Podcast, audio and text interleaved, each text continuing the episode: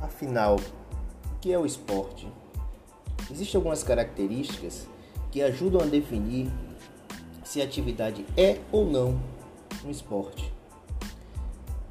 Entre elas estão o tipo de atividade realizada, as condições sobre as quais elas se realizam e o sentido, ou seja, a motivação que orienta a ação dos participantes.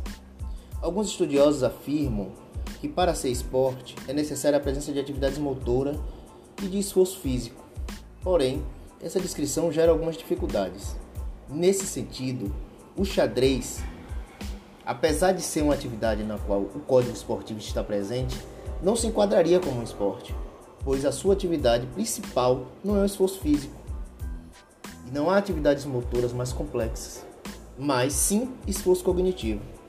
No entanto, até o momento, ninguém conseguiu desenvolver critérios científicos consistentes para classificar uma atividade como sendo ou não um esporte, tomando por base o critério atividade física. Essa determinação é sempre arbitrária. Além das diferenças do tipo de atividade, há diferença nos vários movimentos corporais usados na participação esportiva.